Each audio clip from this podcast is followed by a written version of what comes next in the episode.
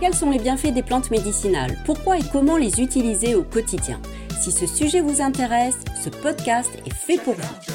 À chaque épisode, découvrez les propriétés d'une plante médicinale ou d'un produit naturel, des recettes simples et faciles pour l'utiliser, des astuces pour se procurer les meilleurs produits. Mais ce n'est pas tout. Partez aussi à la rencontre de passionnés qui cultivent, produisent ou cueillent ces produits naturels. Ils partagent leurs valeurs et leurs engagements dans une démarche écologique pour nous offrir un produit de qualité. Bon épisode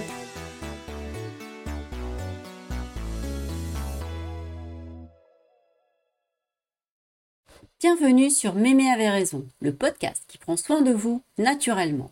Je suis Joël Cadrieux et je suis ravie de vous accueillir. Aujourd'hui, je vous propose de partir à la rencontre de François Couplan, ethnobotaniste et spécialiste des plantes sauvages comestibles.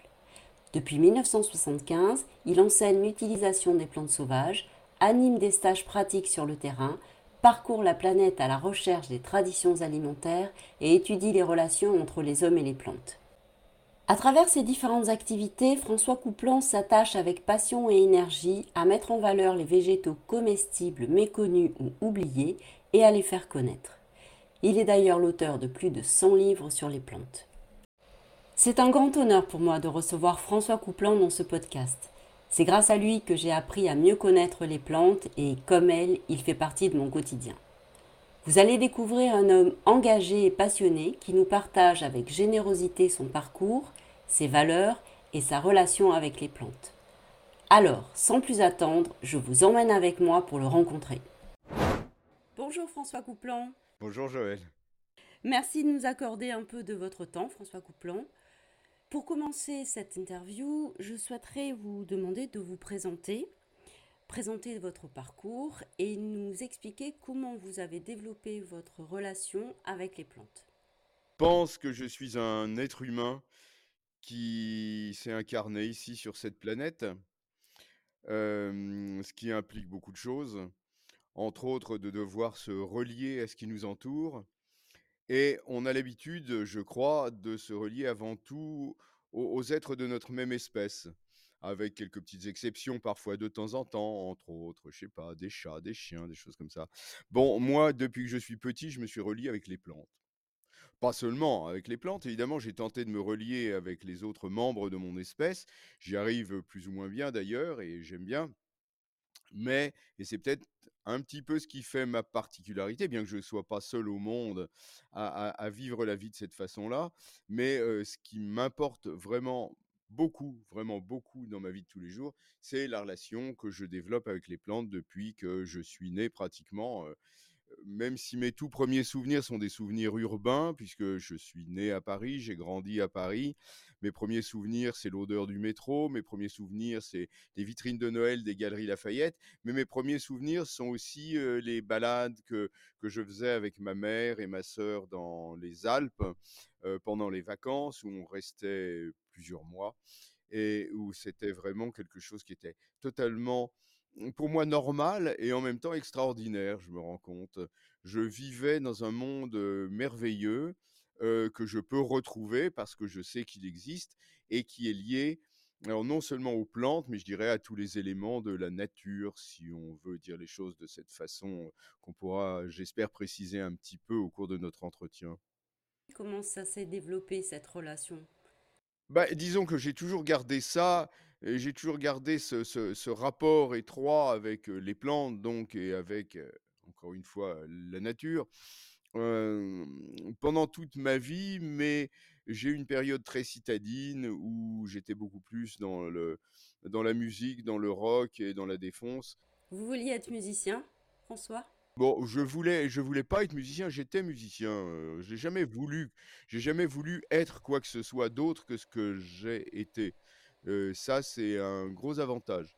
C'est un gros avantage d'être dans le de vivre dans le présent. J'ai toujours vécu dans le présent et c'est plutôt bien. Et c'est justement d'ailleurs ce qui provoquait en fait des frictions avec mon entourage, entre autres euh, mes parents, surtout mon père, qui voulait, lui, il était militaire de carrière, il était colonel et il voulait, et je devais donc logiquement être polytechnicien, quoi.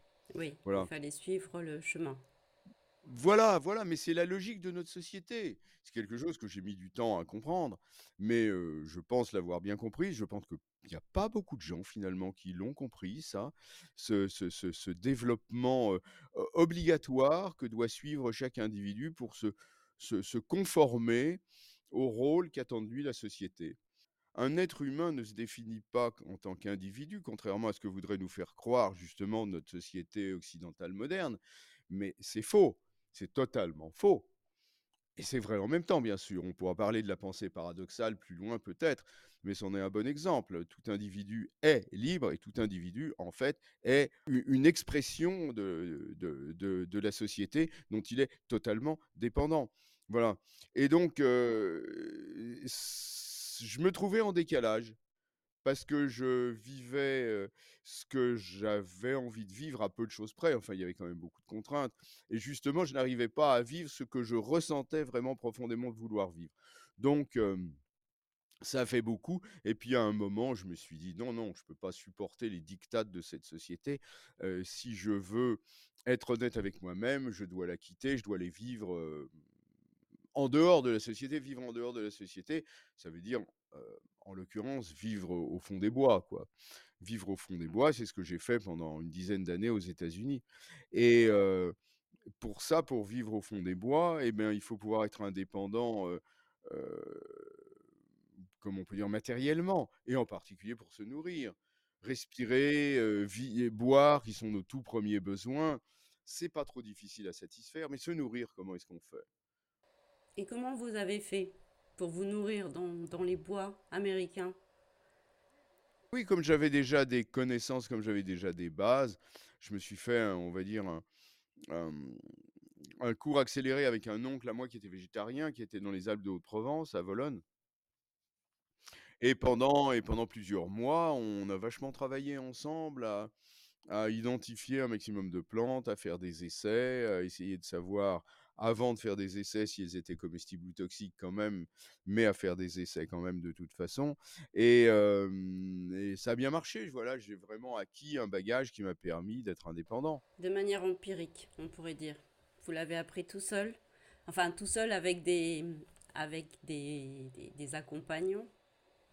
Il y avait quand même quelques ouvrages qui existaient. Un ouvrage de Désiré Bois sur les plantes alimentaires, heu, à travers le monde, mais qui était très, très difficile à se procurer. Le seul endroit où où je pouvais le lire, c'était, hem, à la bibliothèque du Muséum d'histoire naturelle, où j'ai traîné mes guêtres après d'ailleurs.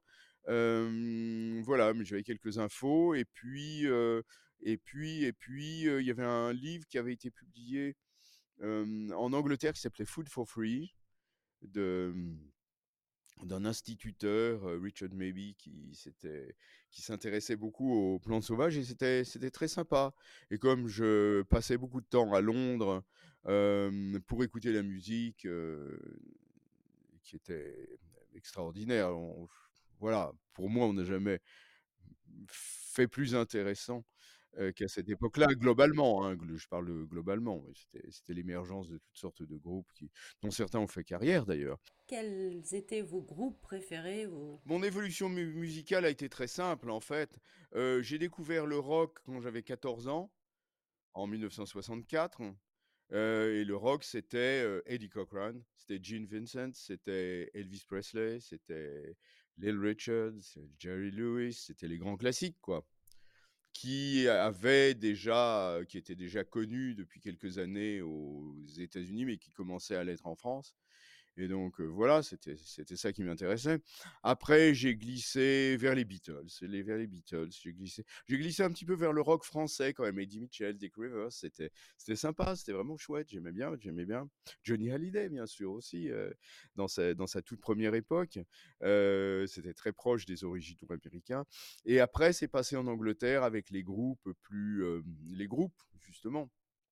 Il y a plus des personnes, mais des groupes comme les Beatles, ensuite les Rolling Stones, ensuite les Kings, les Who, bien sûr et puis la vague plus plus récente qui s'est développée à partir de 67, bah, c'était Jimi Hendrix, évidemment, c'était Nice, c'était, hem, c'était Led Zeppelin, par exemple, que j'ai vu, à leur tout, tout, tout, tout début.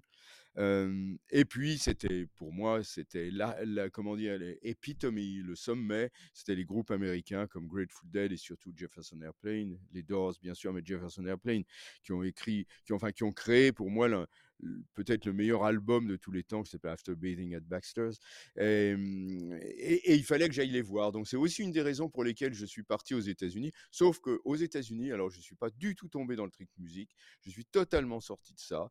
Je suis parti dans vivre au fond des bois d'une part et d'autre part, rencontrer des gens au cours de healing festivals qui étaient des des rassemblements où il y avait plusieurs centaines de personnes en général, heu, davantage même parfois, où on se rencontrait, heu, je veux dire pour être ensemble, pour se faire du bien, pour apprendre ensemble, pour partager. On vivait tout nus dans la nature pendant l'été, c'était totalement peace and love.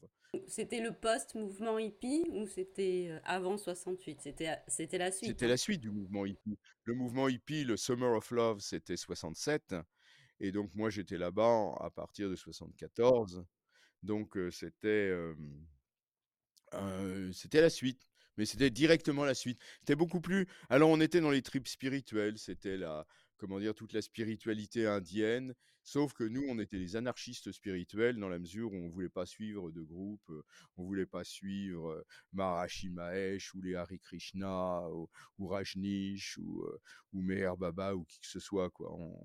Mais on opérait une sorte de syncrétisme, dans lequel la nature avait une grande place parce que tous nos rassemblements se retrouvaient au fin fond de la nature américaine et la nature américaine est quand même infiniment plus puissante la nature européenne. On s'en rend pas compte, les Européens ne peuvent pas s'en rendre compte. La plupart des Américains ne s'en rendent même pas compte non plus. C'est vraiment assez dramatique, je trouve. La relation de l'occidental à la nature, ah ça me fait mal, ça me fait quand même très, très mal. C'est vraiment dommage parce que c'est mon truc, moi. On y reviendra tout à l'heure, mais enfin, c'est ce qui me motive.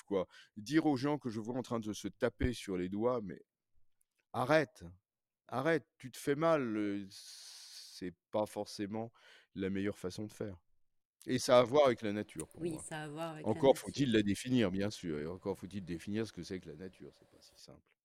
Pourquoi a-t-on oublié l'usage des plantes pour se nourrir et se soigner, François? Bah, pour se nourrir, c'est très simple. Le le le végétal sauvage a été, heu, non seulement délaissé, mais a été, de mis de côté de façon tout à fait, heu, volontariste. Ça remonte au Moyen Âge où, ça remonte à avant bien sûr, les les débuts de l'agriculture qui ont développé les classes sociales, qui ont, mis au point des plantes, alimentaires, qui ont formé la base de notre alimentation. Ça n'a pas été totalement exclusif jusqu'au Moyen Âge où justement, les classes étaient extrêmement marquées. On était dans la féodalité. La féodalité, c'est quand même le pire c'est voilà, c'est de l'esclavage, extrêmement institutionnalisé. Et donc la partie dominante de la société voulait se démarquer du reste, de la plus grande partie de, la population, humaine existante, en créant des marqueurs sociaux extrêmement, visibles. Donc c'était l'habitat, vivre dans des châteaux plutôt que dans des maisons. C'était les habits, mettre des habits qui montrent bien qu'on ne peut pas travailler avec, plutôt que des habits fonctionnels. Des habits avec des couleurs vives pour les riches, avec des couleurs, âtres, verdâtres, grisâtres, jaunâtres, brunâtres, rougeâtres pour les, mmh, les pauvres. Dans le domaine de la langue, c'était parler la langue de cour par opposition aux dialectes patois, des différentes langues qui existaient sur les territoires et du point de vue alimentaire, c'était, la primauté du de l'animal sur le végétal, d'une part, avec, en particulier enfin avec toute une symbolique toute une symbolique. L'aliment le plus prisé, c'était le cygne parce que, c'est un oiseau donc il vole et il vit près de Dieu et il est pas sujet aux contingences, enfin moins sujet aux contingences, matérielles, terrestres du moins, comme d'autres animaux. En plus, il est blanc, symbole de pureté, tandis que les, mmh, aux paysans, on on laissait le le cochon qui se roule dans la boue tout, ça, c'est symbolique. Manger de la viande, c'était un symbole de richesse, elle est restée jusqu'à nos jours. C'est pour ça qu'on mange toujours, encore à l'heure actuelle, de plus en plus de viande, même si la tendance est en train de se, euh, de- de se modifier assez drastiquement d'ailleurs. Ça devient un peu plus varié le paysage. Voilà. Mais et du point de vue du végétal, alors là aussi il y avait un clivage qui était très net, hein, très très net. C'est d'un côté le végétal cultivé, transformé par le génie humain, ce qui voulait dire, par exemple, si on mangeait des haricots verts, eh ben, je suis quelqu'un de bien parce que ces végétaux n'existent pas dans la nature, c'est l'homme qui les a transformés, et en plus, ça montre que je suis riche parce que j'ai les moyens de me payer un jardinier qui travaille pour moi. Voilà. Tandis que manger une soupe d'ortie, ça voulait dire très clairement aux yeux de tous, moi je suis un pauvre parce que je n'ai pas les moyens de faire autrement que d'accepter les cadeaux de la nature. Il faut bien comprendre que la chose à faire, c'était de parce que c'est Dieu qui le demandait, c'était le plan divin, c'était de transformer la nature sauvage, qui était pourtant la création de, de Dieu.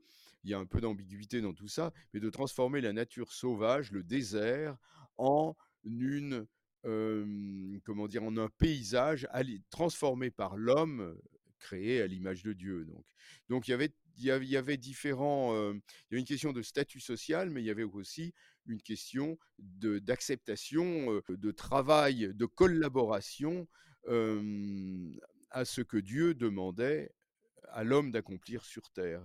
Voilà, raison pour laquelle on coupait les forêts. Et c'est là aussi, c'est toujours, il y a toujours plusieurs choses qui sont mêlées. On coupait les forêts d'une part pour créer des domaines, des domaines qui exploitaient les, comment dire, les confréries religieuses, euh, et pas seulement les, seigneurs. Et tous les ordres religieux, en même temps, en profitaient pour euh, christianiser une population qui était essentie- essentiellement païenne. Donc voilà, tout ça, ça se passe au Moyen Âge. Moi, j'ai lu, euh, au Moyen Âge, on appelait les plantes médicinales les simples. Euh, j'ai lu un certain nombre de, livres, euh, dont des romans qui, traitaient du sujet, que dans les monastères, dans les couvents, euh, on avait le jardin des simples, qui était le jardin où on cultivait les plantes médicinales, et les, justement la population la plus pauvre pouvait bénéficier de, soins et ces soins étaient donnés par une personne qui connaissait bien les plantes, qui savait s'en servir. Et c'était euh, ben, le, moyen de pouvoir se soigner le plus naturellement possible, surtout quand on n'avait pas d'argent. Est-ce que tu, pourrais nous parler de cette... euh, Bien sûr, bien sûr, c'est intéressant d'ailleurs le terme de simple. Le terme de simple signifie qu'on utilise les plantes une par une, que ce sont des romaines qu'on différencie bien, des plantes qu'on différencie bien les unes des autres, par opposition au mélange thérapeutique euh, qui comportait parfois plusieurs, même souvent plusieurs dizaines de plantes. Et alors, on en revient à cette différenciation sociale. Les simples, c'était pour le peuple. Les médecines composées, c'était pour les riches. Les médecines composées ont donné par la suite naissance à euh, la médecine moderne euh, quand on s'est mis à chercher à en extraire, à extraire des plantes les principes actifs pour être plus efficace dans une démarche scientifique qui était acceptée, qui était quelque chose d'efficace, de fonctionnel et surtout de moderne. Quand on parle de moderne, il y a toujours cette question de statut. Voilà, ça veut dire qu'on est des gens bien quand on peut faire des choses modernes. Et c'est toujours la même chose à l'heure actuelle, c'est toujours comme ça. On a la médecine occidentale, moderne, qui est adoptée par le monde entier et qui se trouve être extrêmement efficace dans de nombreux domaines. Revenons à nos simples. Nos simples, oui, bien sûr, étaient, comment dire, divulgués, on peut dire, utilisés par les, moines, par les, religieux. Voilà, ils avaient des jardins de simples dans leur, dans leur monastère, bien sûr, mais c'était de toute façon aussi une connaissance du peuple répandue absolument partout, dans chaque campagne, dans chaque village. Il y avait alors, il y avait, comme on le trouve toujours partout à l'heure actuelle, quand je me balade un petit peu dans tous les coins du monde pour étudier les usages des plantes, on retrouve toujours exactement la même chose. Ça, c'est de tout temps et de toute culture. Une connaissance globale, une connaissance populaire générale des plantes qui soignent, d'une part et puis d'autre part, heu, donc toujours au sein de la société rurale, des spécialistes qui sont des guérisseurs, qui sont des rebouteux, qui sont des curaderos, qui sont des sorciers, qui sont, heu, les terminologies sont diverses et il y a des comment dire? Des domaines de compétences, heu, particuliers. Mais globalement, en l'occurrence dans le domaine de la médecine par les plantes, qui ne s'appelait pas encore la phytothérapie, heu, à l'époque, eh bien il y avait des personnes qui avaient une connaissance beaucoup plus poussée que la moyenne de la population et auxquelles on avait recours quand les maux, quand les problèmes étaient un petit peu trop compliqués pour être soignés par la médecine populaire. Mais depuis quelques années, ce qu'on observe, euh, euh, François, c'est quand même un regain.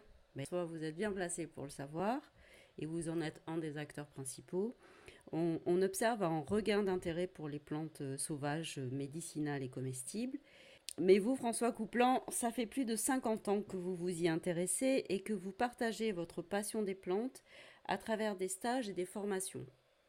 Vous dites d'ailleurs, ce qui me fait plaisir, c'est que les gens se fassent du bien et qu'ils développent une relation avec les plantes. Je pense que ce qui vous définit, et puis bon, bah, vous êtes ethnobotaniste, donc ça le définit déjà aussi, mais ce qui vous définit quand on, quand on vous suit, quand on vous écoute, quand on vous rencontre, c'est cette, euh, cette passion que vous avez de, de transmettre et surtout transmettre qu'il existe une relation entre les plantes et la- et- et- et l'homme, vous en parlez, vous en avez parlé tout Mmh. à l'heure aussi, et que justement à Mmh. travers, ce qui est important pour vous, c'est que c'est de créer cette relation, et vous la créez justement à travers deux, deux axes que vous avez développés, les stages euh, d'observation et de Mmh. découverte et des formations.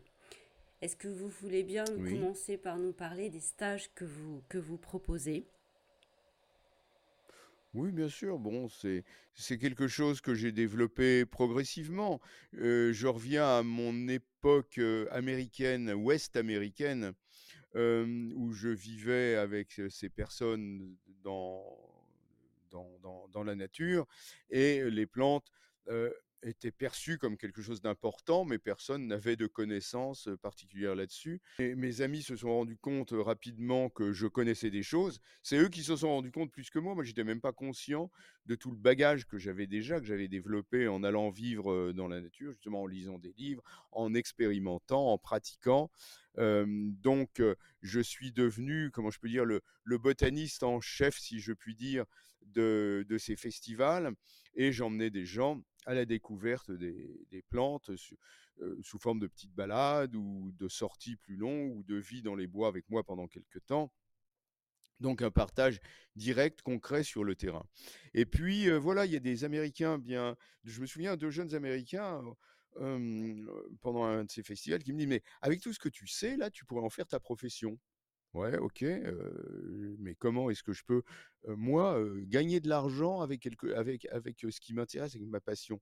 Parce que j'étais j'avais une une vision de du travail professionnel qui était encore, je crois, très, mmh, très européenne ou franco-française peut-être, qui est qu'on doit gagner son pain ou chrétienne d'ailleurs, je ne sais pas, qui est qu'on doit gagner son pain à la sueur de son front, c'est-à-dire quelque part se faire mal pour, bah, gagner des sous quoi et pour pouvoir vivre avec, de son travail. Et puis donc j'ai écouté leurs conseils et j'ai commencé à rassembler des gens autour de moi et à leur faire payer 10 pour venir avec moi et partager mes connaissances et puis, puis concrètement récolter des plantes, faire à manger comme je le faisais pour moi quoi. C'était vraiment, dans cette optique-là. Et puis quand je suis revenu en France dans les années 80, que j'ai raconté ce que je faisais et bien on m'a proposé d'organiser des stages. On a organisé des stages pour moi et et cetera. Enfin des stages que j'animais, que je mettais sur pied et tout puis après, j'ai développé ma propre structure, je dirais. Et voilà, mais c'est toujours la même chose à l'heure actuelle, maintenant, heu, 50 ans plus tard, effectivement, que quand j'ai commencé, c'est-à-dire, aller sur le terrain et puis, rencontrer les plantes, tout simplement rencontrer les plantes et à partir du moment où on a rencontré les plantes, eh bien, on, peut mieux les connaître parce qu'elles ont des tas de choses à nous raconter. Ce sont elles qui nous les racontent quelque part. Enfin, moi, je m'en fais je me fais leur voix, bien évidemment, parce que ça va plus rapidement, mais c'est à double tranchant, hein. Si les choses vont plus vite, c'est-à-dire si moi j'enseigne, eh bien, ça va plus vite pour les gens, c'est bien, oui, certes, mais euh, ils ne peuvent pas, à mon avis, de toute façon, faire l'économie d'un travail en profondeur qui prend du temps. Je vais prendre l'exemple de ce qui se passe au Japon.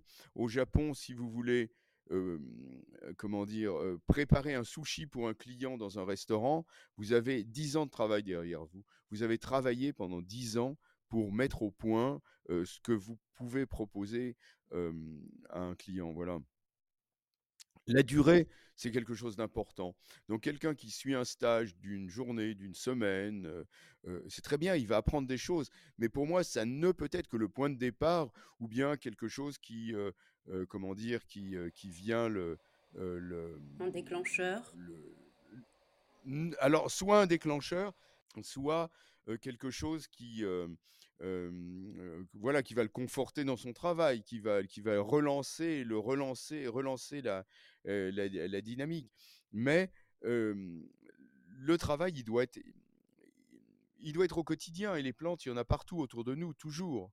Pour moi, effectivement, c'est vrai que ces stages, ça peut être le déclencheur. Et donc, pour ça, il faut vraiment qu'il se passe quelque chose. Quoi. Il faut vraiment que moi, je sois capable de donner aux personnes qui viennent, aux, stagiaires, des notions pour qu'ils puissent découvrir la, base de la relation qu'ils vont développer, eux, avec les plantes, et qui, je pense et j'espère, mais je le crois, va durer le reste de, leur vie. C'est, quelque chose qui est qui est très, très prenant, très, très marquant quand on commence à goûter des plantes, par exemple, à découvrir tout l'univers culinaire des plantes sauvages, qu'on se rend compte qu'en plus ça fait du bien, que c'est sympa, qu'on peut partager avec d'autres personnes. On, on, a envie de continuer à le faire, de développer ses connaissances. Et à ce moment-là, c'est là que mes autres formations prennent le relais, parce que comme on a envie d'en savoir plus, eh bien, il y a des notions théoriques qu'il faut aborder la terminologie, par exemple, comment est-ce qu'on décrit une plante, l'identification des plantes, comment est-ce qu'on fait pour savoir à quelle espèce on, a affaire, on a en face de soi, ce qui est absolument indispensable euh, quand on veut utiliser les plantes, bien sûr, pour soi et encore plus si on veut partager avec les autres. Donc ça veut dire il faudra apprendre quelles sont les plantes toxiques, quelles sont les plantes qu'il ne faut pas ramasser, et pourquoi est-ce qu'elles sont toxiques, quelles sont les molécules qu'elles fabriquent? Et qui peuvent avoir des effets délétères, mais au contraire, quelles sont aussi les molécules bénéfiques dont on va pouvoir se servir pour se soigner ou pour se nourrir, l'alimentation, quels sont les nutriments dont on a besoin, et les plantes sauvages en particulier très riches, très fortes, très intéressantes en micronutriments qui manquent dans notre alimentation de tous les jours. La plupart des gens qui nous écoutent d'ailleurs en ce moment sont en carence ou en subcarence, parce que l'alimentation végétale, l'alimentation occidentale, l'alimentation moderne, l'alimentation habituelle, je ne sais pas comment dire ça, mais que consomme tout un chacun, même si elle est basée entre autres sur des végétaux, même si elle est bio et tout ce genre de choses, mmh, est obligatoirement, je pense, carencé en vitamine C, en vitamine E probablement, en magnésium et, autres choses. Et pour moi, les plantes sauvages nous permettent justement de, combler ces carences. Donc il faut le comprendre, il faut le savoir, et puis étudier l'historique de la relation de l'homme avec les plantes, c'est passionnant également savoir apprendre des recettes, savoir comment préparer ces plantes au mieux, comme je fais, comme le travail que je fais avec les restaurateurs, par exemple. Ah, c'est vachement stimulant. On est des animaux culturels de toute façon. On est des êtres gourmands. On a envie de se faire plaisir. On a envie de, de voilà, d'explorer et puis de comprendre le monde. Et c'est là où les formations que je donne euh, soit formation à distance, soit formation sur trois ans du collège pratique d'ethnobotanique, et la formation en ligne que je suis en train de développer, qui se complètent, mais il faut absolument du travail sur le terrain de toute façon. Hein.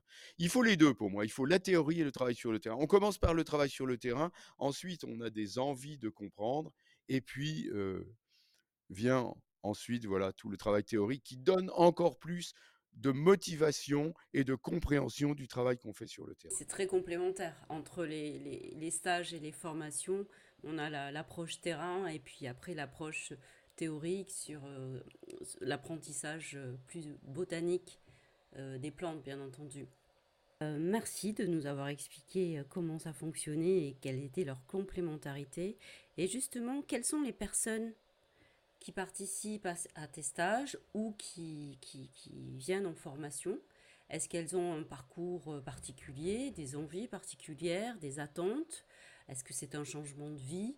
Est-ce que c'est un changement de métier? Avec quoi elles arrivent et avec quoi elles repartent, François? Et les personnes qui viennent suivre mes stages et les personnes qui viennent suivre mes formations sont des personnes normales. J'imaginais bien qu'elles soient normales. Je, je, je, je, le pense sincèrement, sont des personnes curieuses, sont des personnes qui déjà ont mis en mouvement euh, leur vie et, ne, et se posent des questions, n'ont pas forcément de réponse aux questions qu'elles se posent. Ce sont des questions que moi je me suis posées dans ma jeunesse, pas si lointaine quand même finalement, par rapport à l'âge de la Terre ou des plantes.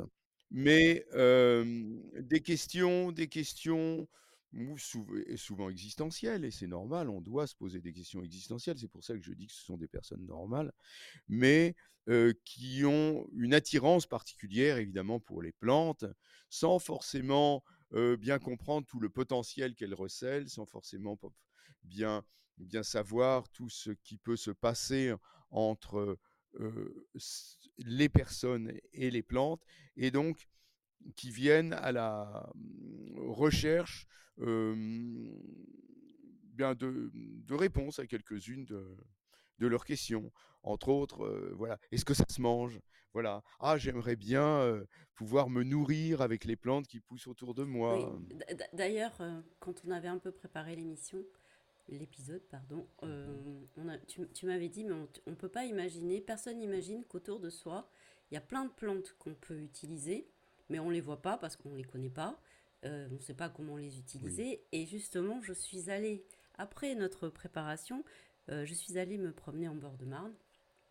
Et puis j'ai observé autant que je pouvais, j'ai ramassé des plantes et je t'avoue que bah, j'ai été assez incapable, malgré les, tous les bouquins que j'ai de toi où il y a où on peut lire beaucoup de choses euh, et il y a des photos et tout ça.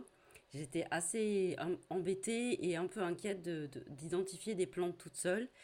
Et, et, je me suis dit, bah, à travers un stage, à travers, euh, oui, au moins un stage, de voir avec les, personnes qui connaissent bien, je pense que c'est beaucoup plus facile euh, parce qu'on a la mémoire aussi visuelle, on a la mémoire du moment, des, odeurs, etc.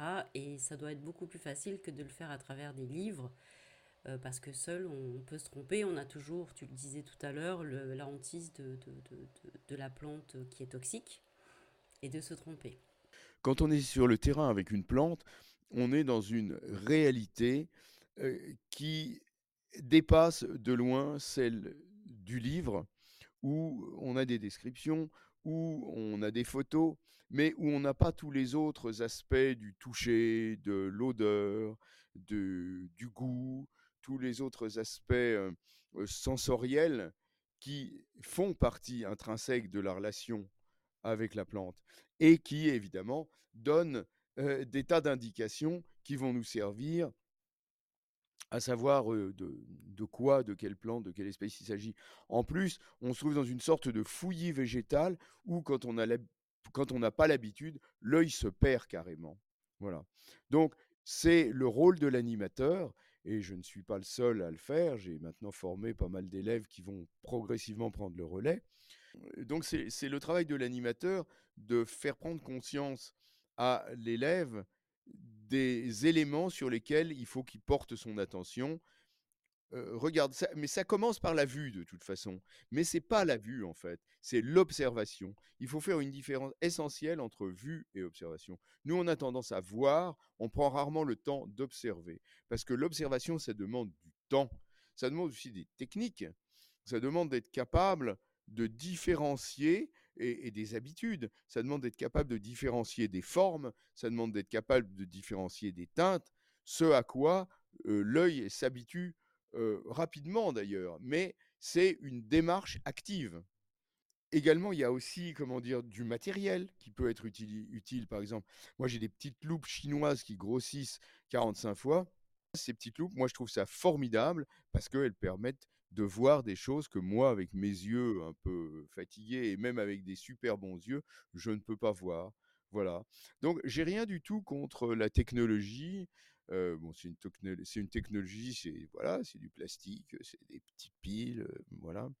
une technologie relativement moderne, mais qui, je trouve, peut permettre d'augmenter la relation profonde, véritable, qu'on va développer avec les plantes. Je suis, moi, l'une de mes, enfin, ma façon de voir le monde, c'est la pensée paradoxale. La pensée paradoxale, c'est-à-dire de dire qu'une chose est vraie et fausse en même temps, contrairement à la contradiction où les choses tirent chacune de leur côté, où les, les, les oppositions tirent chacune de leur côté. La pensée paradoxale, elle réunit les, les contraires. C'est yin et yang. On vit dans un monde, quand on s'est incarné dans notre monde matériel, ici, nous qui venons de l'unité, souffrons atrocement parce que nous avons perdu justement cette unité et nous vivons dans un monde de déchirement, plus exactement, on le vit souvent comme ça, en tout cas par essence, c'est l'essence de la matérialité, c'est un monde euh, d'opposition.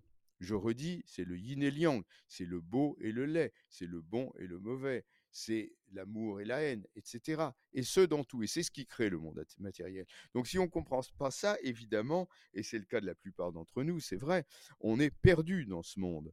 Et ce qui permet de s'y sentir bien, c'est de faire revivre l'unité dans la dualité. Et l'outil que j'utilise, c'est plus qu'un outil, c'est un mode de vie, c'est euh, la pensée paradoxale, c'est-à-dire de percevoir que les choses sont vraies et fausses en même temps.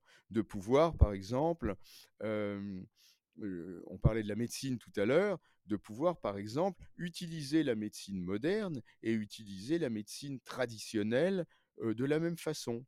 Ma femme est japonaise, j'ai et on passe beaucoup de temps au Japon, et c'est ce que les Japonais savent très bien faire dans différents domaines, entre autres dans le domaine médical, où par exemple, ils ont leur médecine traditionnelle qui s'appelle Kampo, qui est absolument pas connue en Occident, qui est tirée de la médecine chinoise, mais qui est très différente, qui est complètement japonisée, comme tout ce que le Japon a tiré de, de la Chine. Et les médecins Kampo sont d'abord des médecins occidentaux qui suivent des études de médecine moderne occidentale et qui ensuite se spécialisent en Kampo et qui sont tout à fait capables euh, de, faire, de poser un diagnostic et si l'État le requiert, d'envoyer leurs leur euh, patients vers un médecin occidental qui va les soigner avec tout l'arsenal que l'on connaît. Mais, et ça c'est vraiment quelque chose qui est très bien, comment dire, si ce sont plutôt des maladies chroniques ou des choses comme ça, de travailler directement avec leur, leur médecine campo traditionnelle et les médecins non campo, les médecins occidentaux acceptent tout à fait, comment dire, ces deux façons de percevoir, de, concevoir les, soins. C'est autre chose que chez nous où on est dans une dualité gravissime. L'Occident, c'est rude l'Occident. On ne se rend pas compte à quel point on, entretient les difficultés, justement cette dualité, hein, ces, oppositions, ces séparations, mais à quel point on les perpétue quotidiennement. On est loin d'être sorti de l'auberge. Oui, c'est vrai qu'aujourd'hui, la médecine, les médecines douces, dites douces, qualifiées de douces par rapport à la médecine classique, bah, c'est très très opposé. Et même s'il y a quand même des choses qui bougent, euh, moi je me souviens d'un médecin qui m'avait dit euh, par rapport à une proposition, enfin je lui disais que je voulais aller voir une personne qui, qui soignait euh, avec les mains. Par rapport à quelque chose qui n'était pas possible de soigner apparemment avec des médecines traditionnelles, m'avait dit oui mhm. bah si vous voulez ça ou de la magie c'est pareil. Et en fait ça avait marché et, et j'avais, j'avais, j'avais pas du tout apprécié sa manière de, de, de, me répondre et de, de ridiculiser ma démarche. Parce que c'est celle-ci qui a fonctionné. Oui, mais, mais Joël, Joël, Joël, ce qu'il faut comprendre, c'est que les gens qui ont cette attitude fermée, euh, ce sont eux. Enfin, je veux dire, ils, créent une problématique. Enfin, je veux dire, moi, je le, moi, je leur en veux pas. Moi non plus. Mais, mais c'est eux, c'est eux la majorité, et, enfin dans le sens où, où ce sont, c'est ce qui est le plus véhiculé au niveau, euh, euh je sais pas si on peut dire populaire, mais c'est, il y a des choses qui bougent. Euh, on a des personnes qui s'interrogent, tu le disais tout à l'heure, qui se posent des questions, qui se disent il n'y a pas une autre un autre moyen de faire. Et ça, c'est bien. Ça, Mmh c'est quelque chose qui, euh, qui donne aussi espoir. Et puis, je pense que tu, bah, ça doit aussi te faire plaisir de voir qu'il y a des, qu'il y a tant de personnes qui viennent te voir Oui et pour, non. bah, oui et Oui, non. mais oui Alors et oui, non. j'aimerais bien que tu me dises pourquoi oui et non. Oui et bah bah bah, évidemment parce que il y a des gens qui vont rejeter en bloc, par exemple, la médecine occidentale et qui vont, et qui vont et qui vont partir dans des et dans des directions, fausses et qui vont adopter des postures complètement extrêmes. C'est oui et non. Il y a pas un qui a raison et l'autre qui a tort. Heu, les 2 ont à la fois raison et tort et arriver à trouver l'équilibre l'équilibre, bah, à mon avis, c'est justement ça, c'est d'être capable, heu, dans dans le moment, de trouver la position la plus juste. Moi, je vois, bon, heu, voilà, en ce moment, ma femme est malade et on est, bah, soigné par la médecine conventionnelle. Elle est soignée par la médecine conventionnelle, et c'est vrai qu'il y a pas énormément d'ouverture, mais il y a quand même, je le constate, infiniment plus d'ouverture qu'il n'y avait il y a ne serait-ce qu'une vingtaine d'années. Donc il y a une dynamique. Mais je comprends bien la position de ces personnes. Ce qui est dommage, c'est qu'ils n'aient pas d'autres connaissances, qu'ils l'avouent d'ailleurs qu'ils n'ont pas d'autres connaissances, qu'ils aient effectivement, comme tu le disais tout à l'heure, un petit, un petit soupçon de mépris, il faut le dire, par rapport à ça, parce qu'ils ne comprennent pas forcément très bien et ça, c'est dommage. Mais mais voilà, il est possible aussi d'aller chercher d'autres sources de, de soins, de compréhension, mais en complément. Je veux dire en en en synergie. En synergie, voilà. Or, dans le domaine des médecines dans le domaine des médecines alternatives, mais il y a il y a tout et n'importe quoi. Il faut faire extrêmement attention à ces choses-là.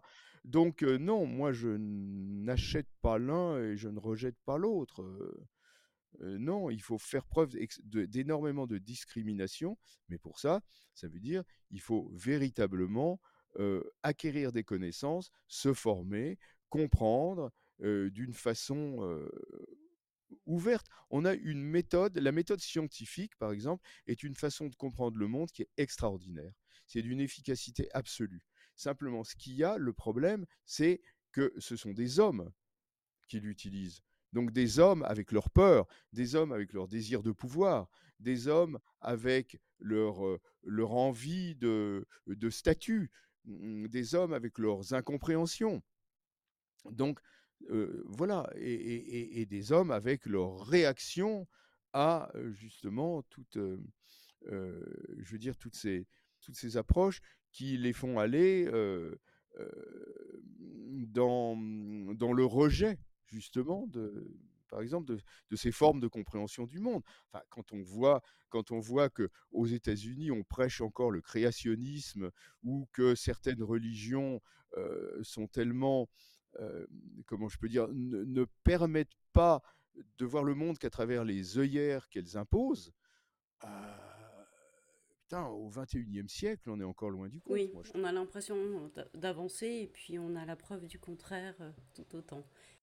Non, non, non, non, ça demande énormément de travail, de travail sur soi, d'ouverture d'esprit, de recherche d'informations, de comparaison d'informations.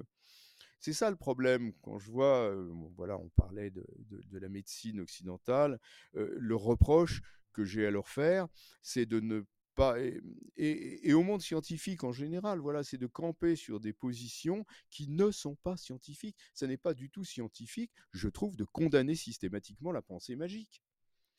La démarche scientifique serait en fait d'émettre des hypothèses par rapport à la pensée magique et d'essayer de les corroborer par l'expérience.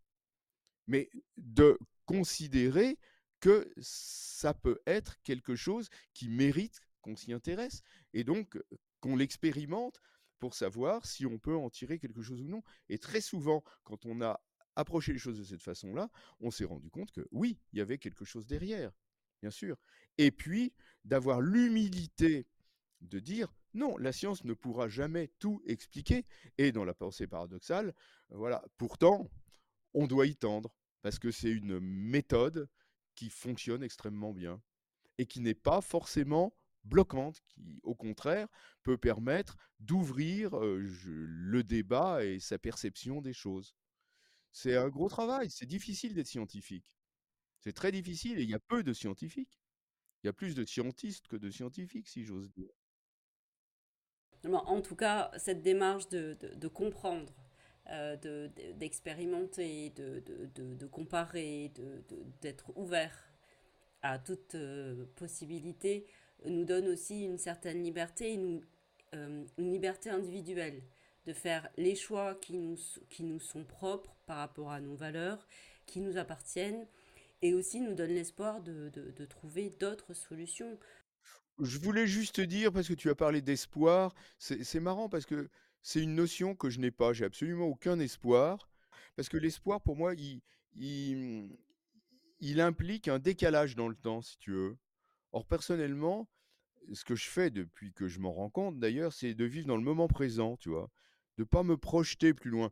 Je suis bien, c'est encore une fois paradoxal dans la mesure où, bien sûr, je me projette pour organiser mes stages, mes cours, euh, mon école à Lyon, euh, le collège pratique d'ethnobotanique, toute une formation sur trois ans, et bien évident qu'il faut la préparer. Il faut bien évidemment se projeter. Mais en même temps, la, vie, c'est dans le moment présent. Là, on est en train de parler ensemble avec micro et technologie très bien, mais, je suis là, je suis là avec toi, on, parle, et, et puis c'est ce qui se passe maintenant. Donc cette notion d'espoir, de même que la notion de regret d'ailleurs, n'existe pas pour moi, tu vois. Et je trouve que c'est très confortable à vivre d'être dans le moment présent. Ça, ça évite énormément d'angoisse, et mes angoisses ne reviennent que quand je glisse et que je sors du moment présent, ce qui arrive bien sûr. Alors par espoir, François, ce que je voulais dire, c'est que ça permet à chacun de trouver ce qui lui convient, sa voix, la manière hmm. de, faire. Tu parlais au début de notre interview de, de, se conformer à la société, à ce qui est attendu de la société, euh, les chemins qu'on doit, qu'on doit suivre. Euh, je trouve que, enfin pour ma part, les plantes et puis euh, les médecines complémentaires à la, à la médecine conventionnelle me donnent des chemins oui. Euh, de traverse qui me plaisent beaucoup. Et c'est ces chemins de traverse, qui, c'est ces opportunités qui me plaisent et qui me, et qui me donnent de l'espoir qu'il n'y a pas qu'une manière de faire. Aujourd'hui, François, quelles sont les plantes qui t'accompagnent euh, dans ta vie de tous les jours? Par exemple, est-ce qu'il y a des plantes que tu utilises quotidiennement?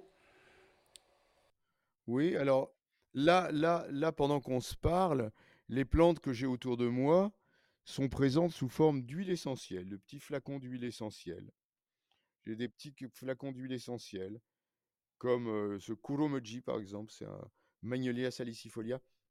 Oh, ça sent délicieusement bon, c'est une, huile essentielle japonaise. On la trouve qu'au Japon.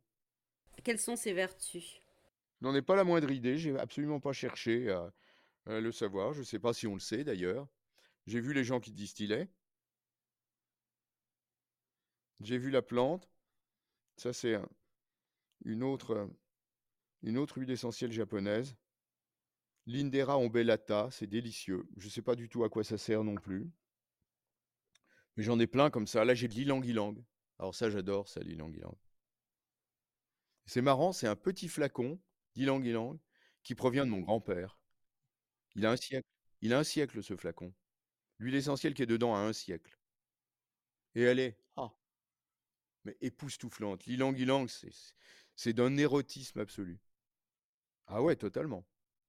C'est magnifique, c'est magnifique. Ah, waouh, c'est très très fort. Et puis ici, par exemple, alors ça, c'est l'huile essentielle de la, de la lavande sauvage qui pousse là dans les Alpes de Haute-Provence, où j'ai mon terrain, là où je donne mes stages en été, près de, près de Barème, où pousse la lavande sauvage. Et ce sont des amis qui ont remonter un petit village à côté et qui tous les ans distillent de la lavande qui vont cueillir de la lavande sauvage. C'est exceptionnel. Ça se trouve nulle part, ça. Et là, bah, je suis avec la plante, tu vois. Je suis avec toutes ces plantes d'ailleurs quand je les. Même, Même sans les sentir d'ailleurs, juste le fait qu'elles soient à côté de moi, c'est bien suffisant. Mais voilà, je veux pas tomber dans l'ésotérisme à la petite semaine non plus, hein. Oh, j'ai une j'ai une essence de rose qui vient de Bulgarie. Essence de rose que qu'on m'avait donnée quand j'étais en Bulgarie. Oh, puis plein de tas de trucs. Mais il faut bien comprendre, Joël, il faut bien comprendre que c'est pas pour faire quelque chose que j'ai toutes ces huiles essentielles. Je les ai parce que je les ai, quoi, tu comprends? Je pense que c'est important de sortir de cette notion directement utilitariste de je vais ramasser cette plante pour faire quelque chose, tu vois? J'aime bien l'idée quand tu dis, bah moi j'ai cette, euh, j'adore cette odeur. Je sais pas à quoi ça sert, mais j'adore cette odeur. Mm. Ça a une utilité, si on, on peut dire, de te faire du bien.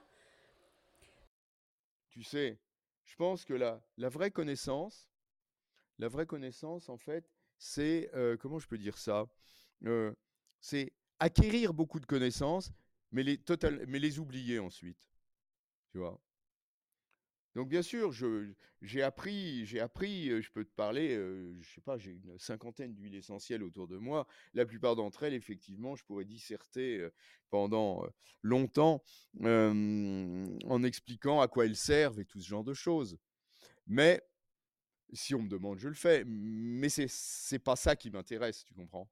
C'est pas ça qui m'intéresse. C'est c'est c'est c'est la plante elle-même, c'est l'essence de la plante elle-même, mais l'essence au au sens au sens pas huile essentielle, pas seulement au sens matériel. Oui, puisqu'elle est là et que si j'ai envie de la sentir, ça me fait tellement de bien de tu vois, de de le faire, évidemment. Mais encore une fois et c'est difficile de parler de ça, tu sais, j'ai beaucoup de mal à parler de ces choses-là.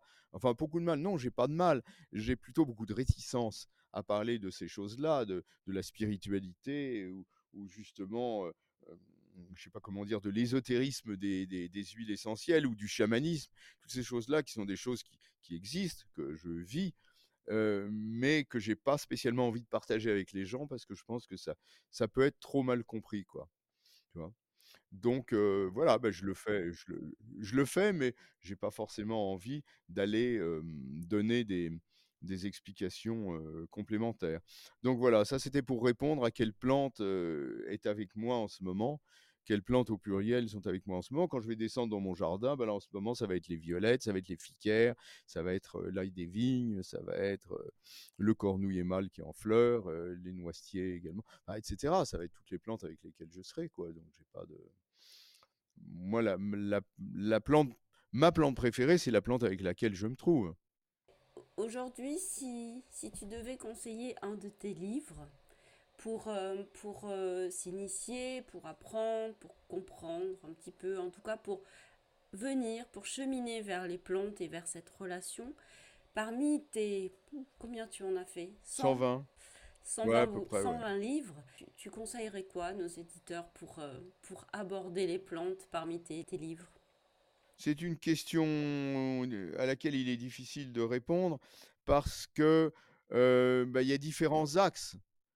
Par exemple, mon guide des plantes sauvages comestibles et toxiques chez Delachaux, c'est vraiment pour, identifier et connaître les plantes sauvages comestibles et les plantes toxiques de nos régions. Donc c'est très utilitaire et c'est très utile.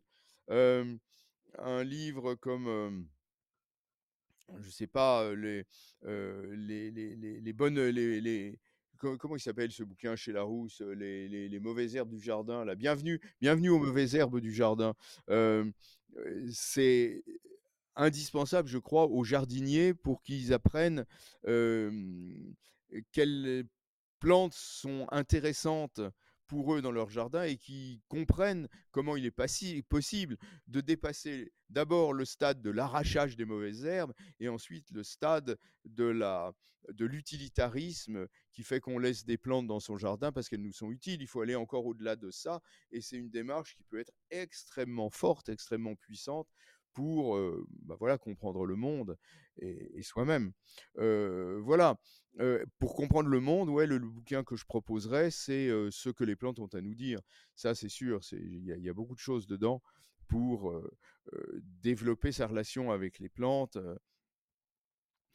sinon, voilà, j'ai 2 bouquins, Le régal végétal et la cuisine sauvage, qui sont voilà, qui font partie de mon encyclopédie de plantes comestibles de l'Europe avec les, les belles vénéneuses, qui sont un, tout, euh, euh, comment je peux dire, euh, indispensable pour, pour les personnes qui veulent approfondir, qui veulent aller plus loin, parce que là, il y a de la matière, ils en ont pour des années d'ex- d'exploration et d'expérimentation. Mais voilà, peut-être, je voudrais mm, parler de mon dernier livre euh, qui est paru l'année dernière, qui s'appelle Émerveillez-vous, et qui incite justement à aller rencontrer, qui donne des tas d'exemples à suivre, je dirais, pour aller rencontrer des plantes et puis euh, effectivement découvrir le, le merveilleux que nous propose le monde végétal. Merci beaucoup pour, pour ces conseils-là. Moi, je, je les ai quasiment tous, sauf le dernier, émerveillez-vous. Ok. Je vous remercie énormément pour tout le temps que vous nous avez consacré et tout ce que vous avez pu nous partager. C'était un plaisir de vous avoir dans le podcast de Mémé avait raison. Ah, Voilà, Mémé Mémé avait raison. raison. Vous étiez notre Mémé aujourd'hui, François. Vous, vous le saviez, ça? Oui, oui, Euh, d'ailleurs, euh, elle, elle- elle aurait été ravie oui. de vous rencontrer, ma Mémé. Mais bon, on, Oui, on s'organisera oui, quelque oui, chose dans bah écoute, je pense la mienne aussi. J'a- J'avais un très bon rapport avec ma mémé, moi aussi, oui. Pas un rapport de plante, elle connaissait pas trop, mais euh, ouais, c'est important les Oui, c'est important, les mémés. Elles ont raison, Oui, effectivement, oui, ont surtout la mienne, elle a un sacré caractère. Mais elle, elle connaît beaucoup de choses, euh, de la vie en tout cas. Et c'est ça aussi, le- l'empirisme dont je parlais tout à l'heure, c'est la connaissance de la vie. On ne sait Mhm. pas forcément pourquoi, mais on sait que ça fonctionne parce qu'on l'a, on l'a expérimenté.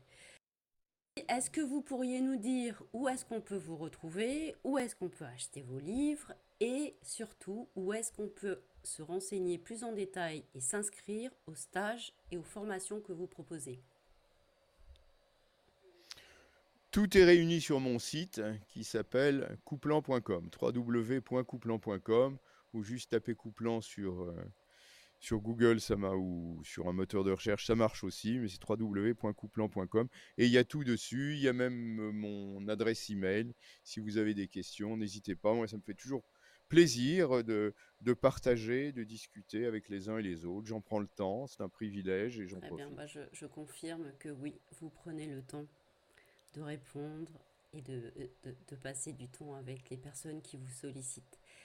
Merci beaucoup François Couplan, je vous souhaite euh, plein de belles choses, je souhaite plein de belles choses à Keiko aussi, que tout se passe bien et qu'on vous Merci retrouve Joël. tous les deux euh, dans les prochains stages, peut-être pas les prochains, mais ceux Ouais, d'après, en pleine forme et plein d'énergie pour tout partager tout votre savoir. tout à fait, c'est prévu.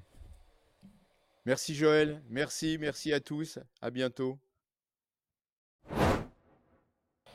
J'espère que cette rencontre avec François Couplan vous a plu. Vous trouverez dans la description de cet épisode le lien vers son site internet sur lequel vous pourrez vous renseigner sur les stages et formations qu'il propose et acheter ses livres. À très bientôt Mémé et moi, on adore les histoires. Alors, si vous en avez quelques-unes, faites donc des histoires avec nous. N'hésitez pas à me contacter si vous souhaitez me partager une expérience autour de l'utilisation de produits naturels ou de me faire découvrir une personne passionnée et engagée. Merci mille fois de soutenir ce podcast. Abonnez-vous, des surprises vous attendent. Laissez un avis 5 étoiles sur Apple Podcast ou Spotify. Partagez cet épisode en me taguant. À très bientôt!